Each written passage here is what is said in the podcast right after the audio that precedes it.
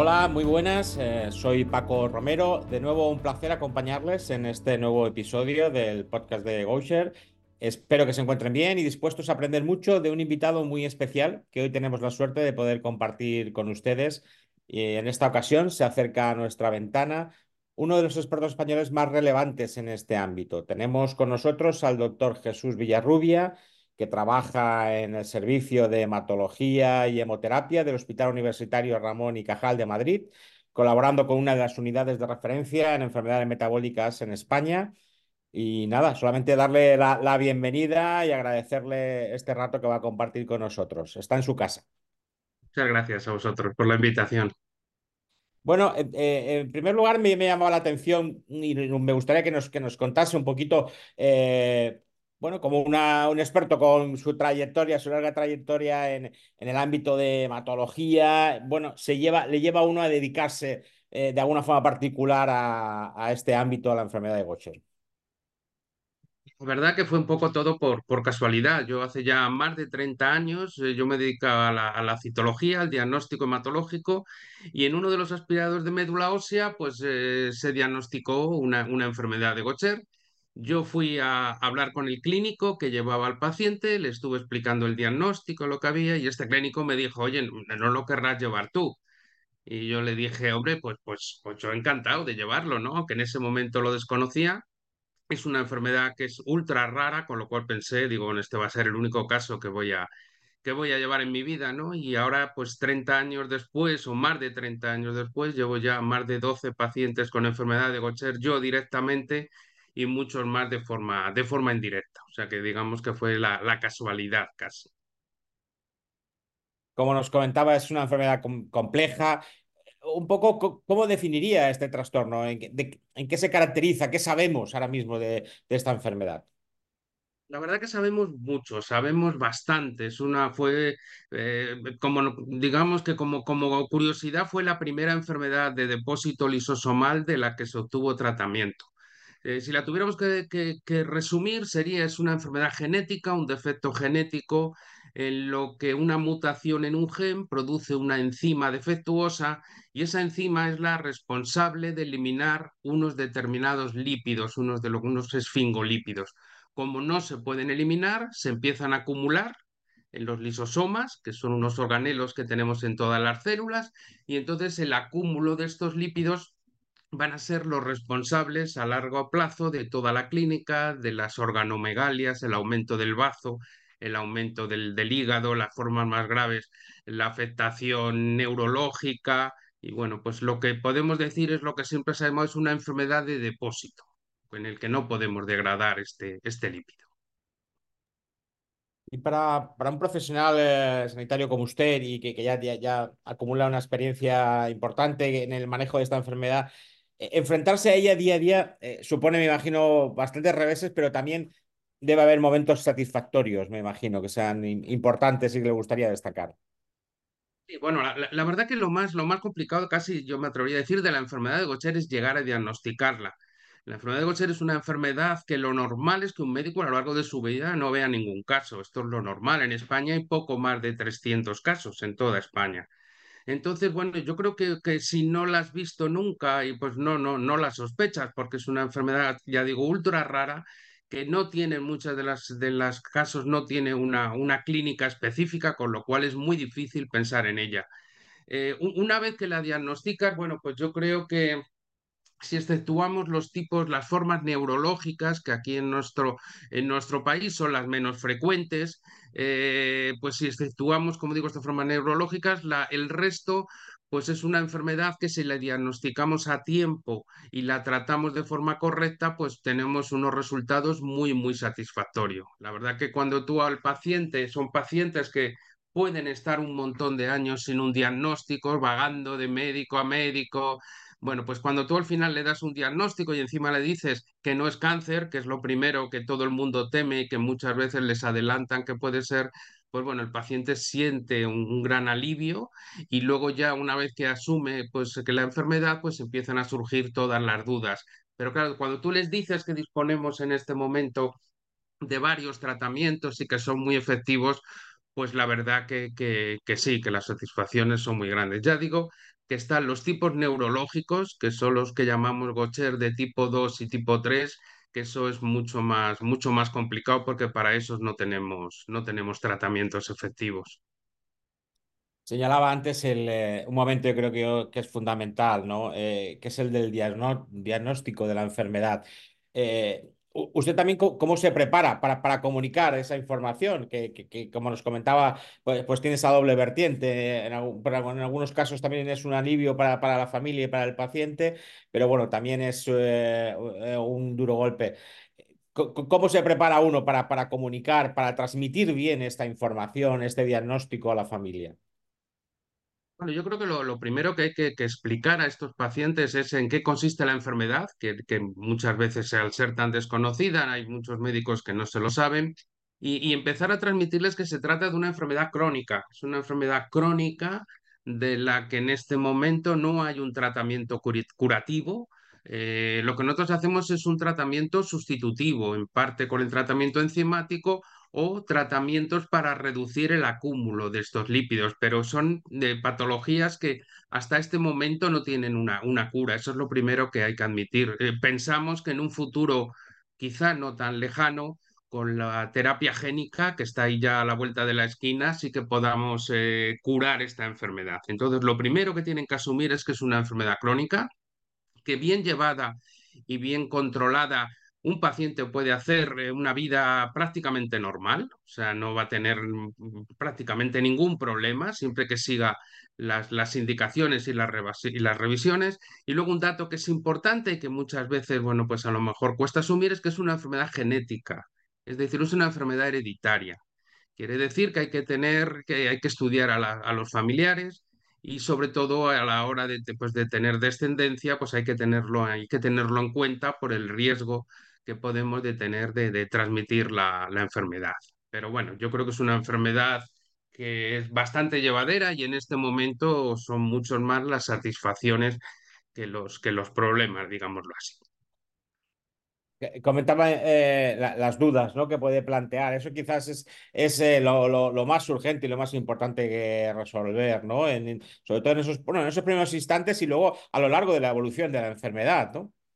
Efectivamente, porque eh, el problema es que al ser una enfermedad tan desconocida, se, necesita que sea llevada por, por médicos especialistas y que tengan experiencia. Porque yo creo que una vez que el paciente asume la, asume la, la enfermedad que tiene, le pones un tratamiento y entonces empiezan a surgir dudas de qué va a pasar en el futuro, cualquier complicación ante cualquier tipo de intervención que vaya a tener, bien quirúrgica, cualquier otro tipo de, enfermedad concomitante bueno, pues al paciente pues le van surgiendo dudas. Eh, yo tengo la, nosotros tenemos la experiencia de que, de que muchas veces a los pacientes con enfermedad de Gaucher les pase lo que les pase, le echan la culpa de todo lo que tiene a la enfermedad de Gaucher.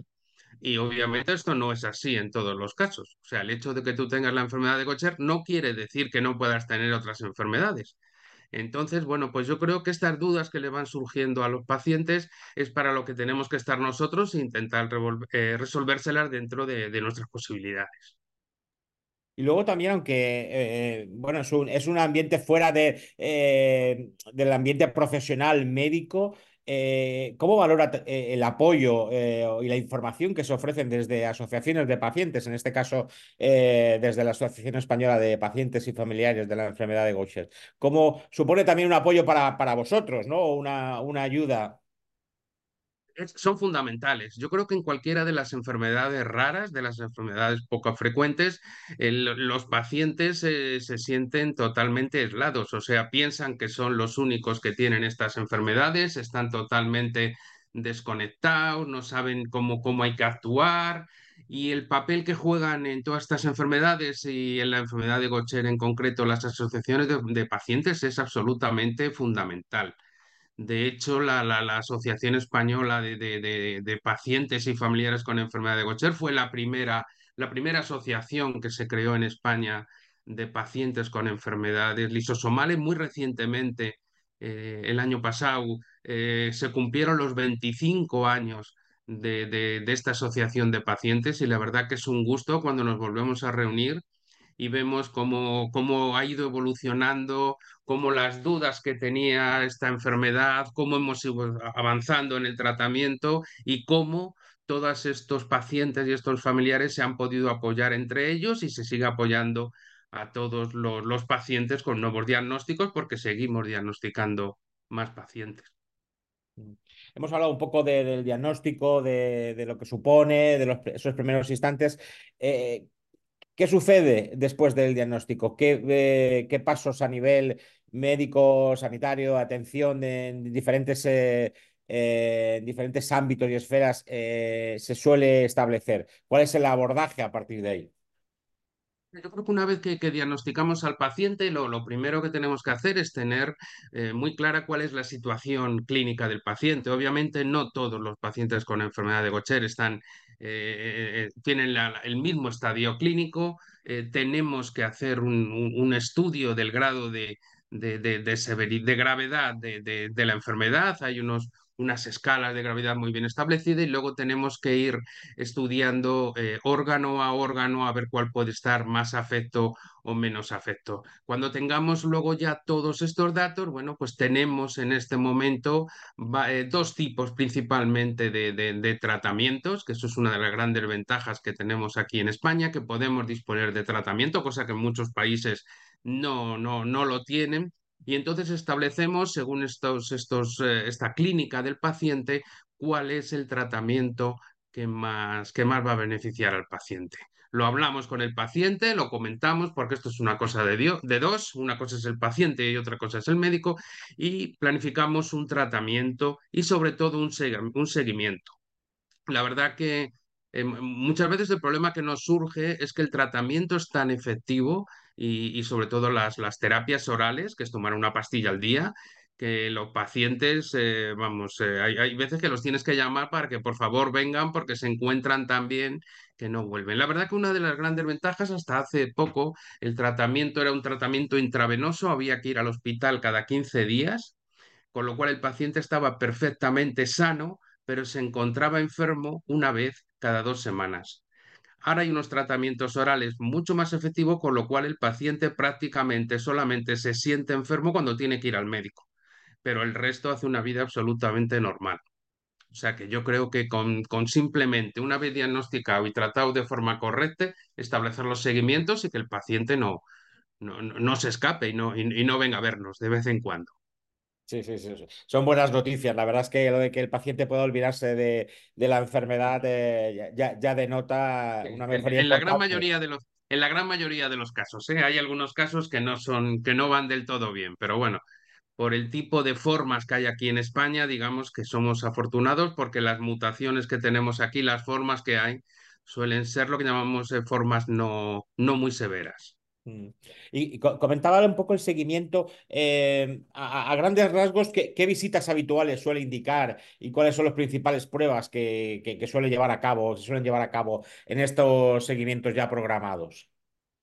De forma general, nosotros eh, lo que solemos, aparte de la, de la historia, de la historia clínica y de cómo se encuentra el paciente, que eso es obviamente lo, fundamental en estas patologías, nosotros hacemos un seguimiento analítico, pedimos una serie de datos eh, hematológicos, bioquímicos, eh, unos biomarcadores, nosotros tenemos unos biomarcadores que, muy, muy concretos, muy específicos de la enfermedad, que es, es lo que llamamos la, la lisogl1, que es un biomarcador que nos informa de forma rápida eh, y específica solo de cómo está la enfermedad, si va disminuyendo, si va aumentando. Bueno, estos biomarcadores son fundamentales y esto lo complementamos con pruebas de imagen.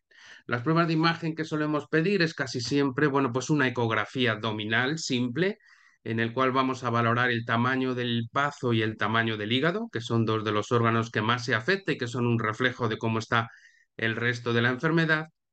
Solemos pedir también una densitometría porque estos pacientes tienen más tendencia a tener osteopenia y osteoporosis y luego dependiendo si tienen afectación ósea o dependiendo si tienen afectación pulmonar, dependiendo pues ya decimos otras, otras, eh, otras pruebas, otros estudios más dirigidos. A veces pedimos eh, resonancias magnéticas óseas si el paciente se queja de dolor o tenía alguna patología o en, bueno, pues en algunos casos que es menos frecuente que tengan afectación pulmonar, pues podemos pedir un TAC, etcétera. Pero básicamente esas son las, las pruebas en que las seguimos. Mm. ¿Y, y es un problema o os encontráis con, eh, con- con muchos casos de, de falta de adherencia a este tratamiento oral, que es mucho más sencillo, más fácil? eh, ¿es, es habitual?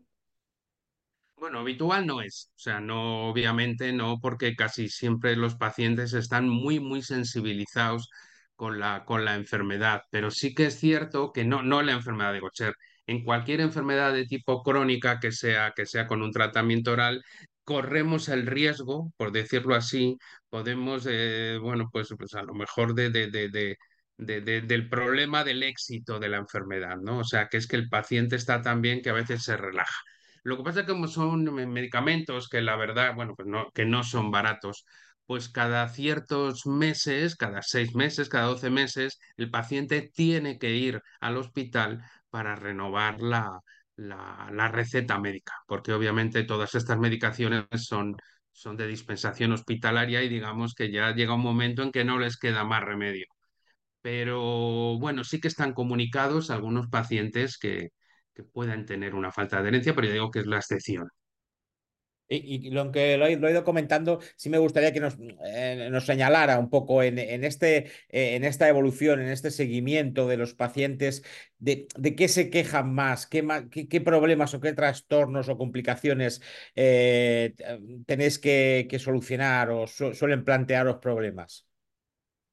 Los, las, a ver, las mayores complicaciones en la enfermedad de Gaucher eh, suelen ser, eh, digamos, la asignatura. Tenemos dos asignaturas pendientes en la enfermedad. Una, como hemos dicho varias veces y no hemos entrado en ella porque es casi otra enfermedad, son las formas neurológicas. Las formas neurológicas, que son infantiles, prácticamente todas, son, son un gran problema y que todavía ese no le tenemos resuelto. En las formas no neurológicas, que es en el Gaucher tipo uno el, el problema más, digamos, que muchas veces se te atraganta más son los problemas óseos. El dolor óseo, la, la- la posibilidad de tener eh, necrosis avasculares, la- bueno, pues un poquito todo lo que es el tema, el tema óseo. Ese es el que, el que es más, más importante de seguir pero que la verdad que con los nuevos tratamientos, yo me acuerdo hace ya cuando empecé en esto, que era, bueno, no, siempre lo podíamos resolver, y, pero ahora se ve bastante menos afectaciones, eh, afectaciones óseas.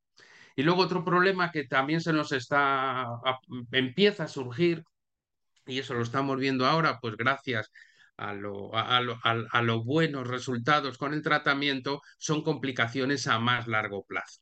Son complicaciones ya después de un montón de años, bueno, pues está viendo que hay algunas mutaciones de estos pacientes que hay que vigilar, riesgo de Parkinson, hay que vigilar riesgo de algunas, algunas enfermedades hematológicas y bueno, digamos que como ya hemos superado toda la primera fase y todo eso lo hemos hecho con éxito, ahora estamos viendo pues resultados a lo mejor a los 20, 25, 30 años que antes, vamos, ni se nos pasaban por la, por la cabeza.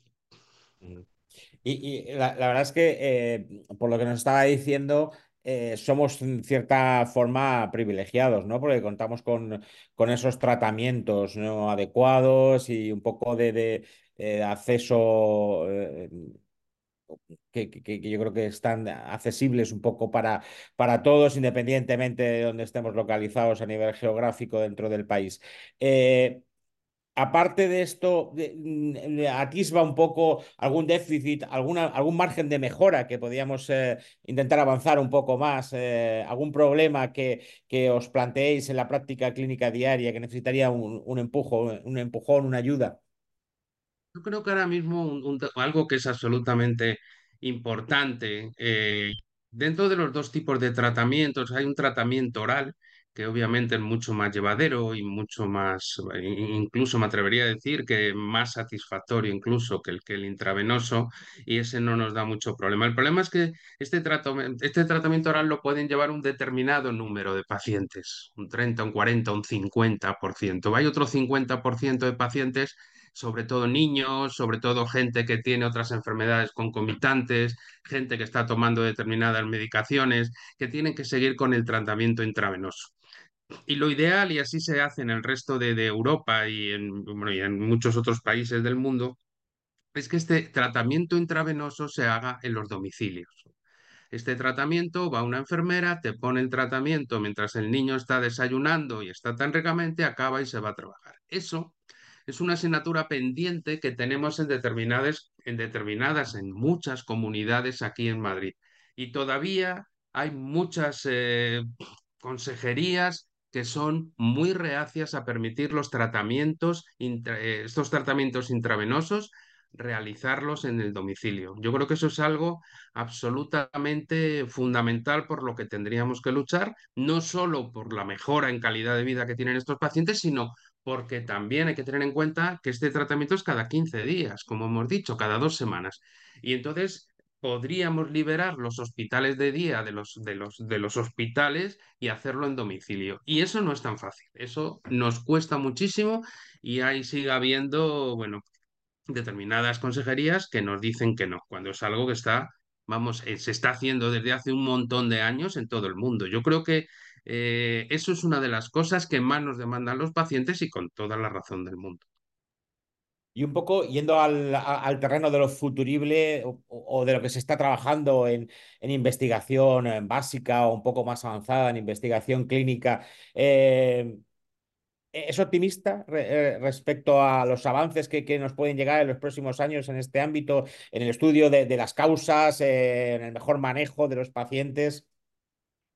Sí, yo soy muy, muy, muy optimista. Quizá lo que se puede ver un poquito más a largo plazo, como digo, son estas formas neurológicas, estas formas neurológicas que son, son muy dramáticas, algunas de, algunas de ellas, porque todavía no tenemos tratamientos lo suficientemente efectivos que atraviesen la barrera hematoencefálica y que se puedan poner de una forma tan temprana que a estos pacientes, como, como digo casi siempre niños, bueno, pues les pueda hacer efecto antes de que tengan ya unos trastornos neurológicos irreversibles. En eso vamos un poquito más, un poquito más lentos, pero la verdad que se están haciendo enormes avances al respecto. Y luego el siguiente punto, que yo creo que va a ser lo que, bueno, el culmum ya de todo esto, que va a pasar en muchas enfermedades genéticas, pero la enfermedad de Gaucher en concreto es, va a ser, yo creo, uno de los, de los grandes hitos, va a ser con la terapia génica de forma muy simple. Aquí, como estamos diciendo, hay un gen. Un gen es un trozo que tenemos de, de DNA que lleva la indicación de cómo hacer la proteína. En este caso, el gen en el Gaucher hace una proteína defectuosa. La receta para hacer la proteína es defectuosa y esa proteína no nos funciona. Bueno, pues la terapia génica viene a ser yo este gen defectuoso se lo quito y le pongo un gen nuevo, con lo cual ya tengo un gen nuevo que me va a producir la, que le voy a dar la receta para producir la proteína perfecta y que funcione muy bien. Eso, que parece ciencia ficción, eso se está haciendo ya con distintas patologías y con distintas enfermedades. Nosotros como hematólogos sabemos que en el caso de la hemofilia hay pacientes ya que llevan muchos años o unos cuantos años que les hicieron la terapia génica, aquí falla otra proteína y los pacientes están, podemos hablar de curado. Bueno, ya se está trabajando en la enfermedad de Gaucher y ya tenemos resultados de que se puede cambiar este gen y poner un gen sano, por decirlo así, y el paciente podríamos decir que está curado. Eso va a ser el, el, el futuro, yo creo que próximo, bastante, bastante próximo porque ya hay casos. Bueno, pues lo cierto es que, que, que, sí nos parece un poco ciencia ficción, pero, pero nos anima a saber que, que ya, está, ya está llegando y ya se están haciendo eh, pues pruebas eh, que son positivas y se está avanzando en otras enfermedades similares, lo, lo cual no, no, nos abre una ventana de esperanza para, para el futuro próximo. Yo, yo, le seguiría haciendo más preguntas, pero tampoco queremos robarle mucho más tiempo eh, y la verdad es que sus respuestas nos han venido muy bien, nos han animado mucho y yo creo que han, han arrojado luz, que era lo importante en este ámbito. Si quiere añadir algún mensaje más, eh, encantado.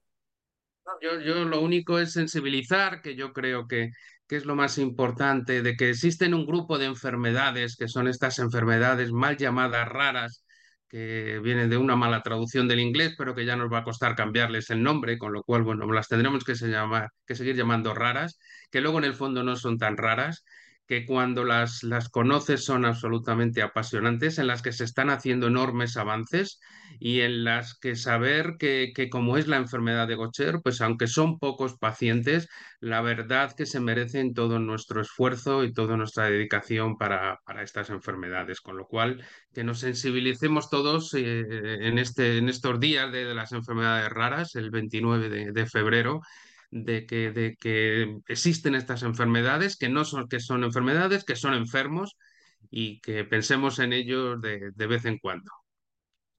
Pues muchísimas gracias, eh, doctor Jesús Villarrubia, por su tiempo, por sus consejos y, y por esta información que, que resulta tan útil. Muchísimas gracias. Nada, vosotros, muchas gracias.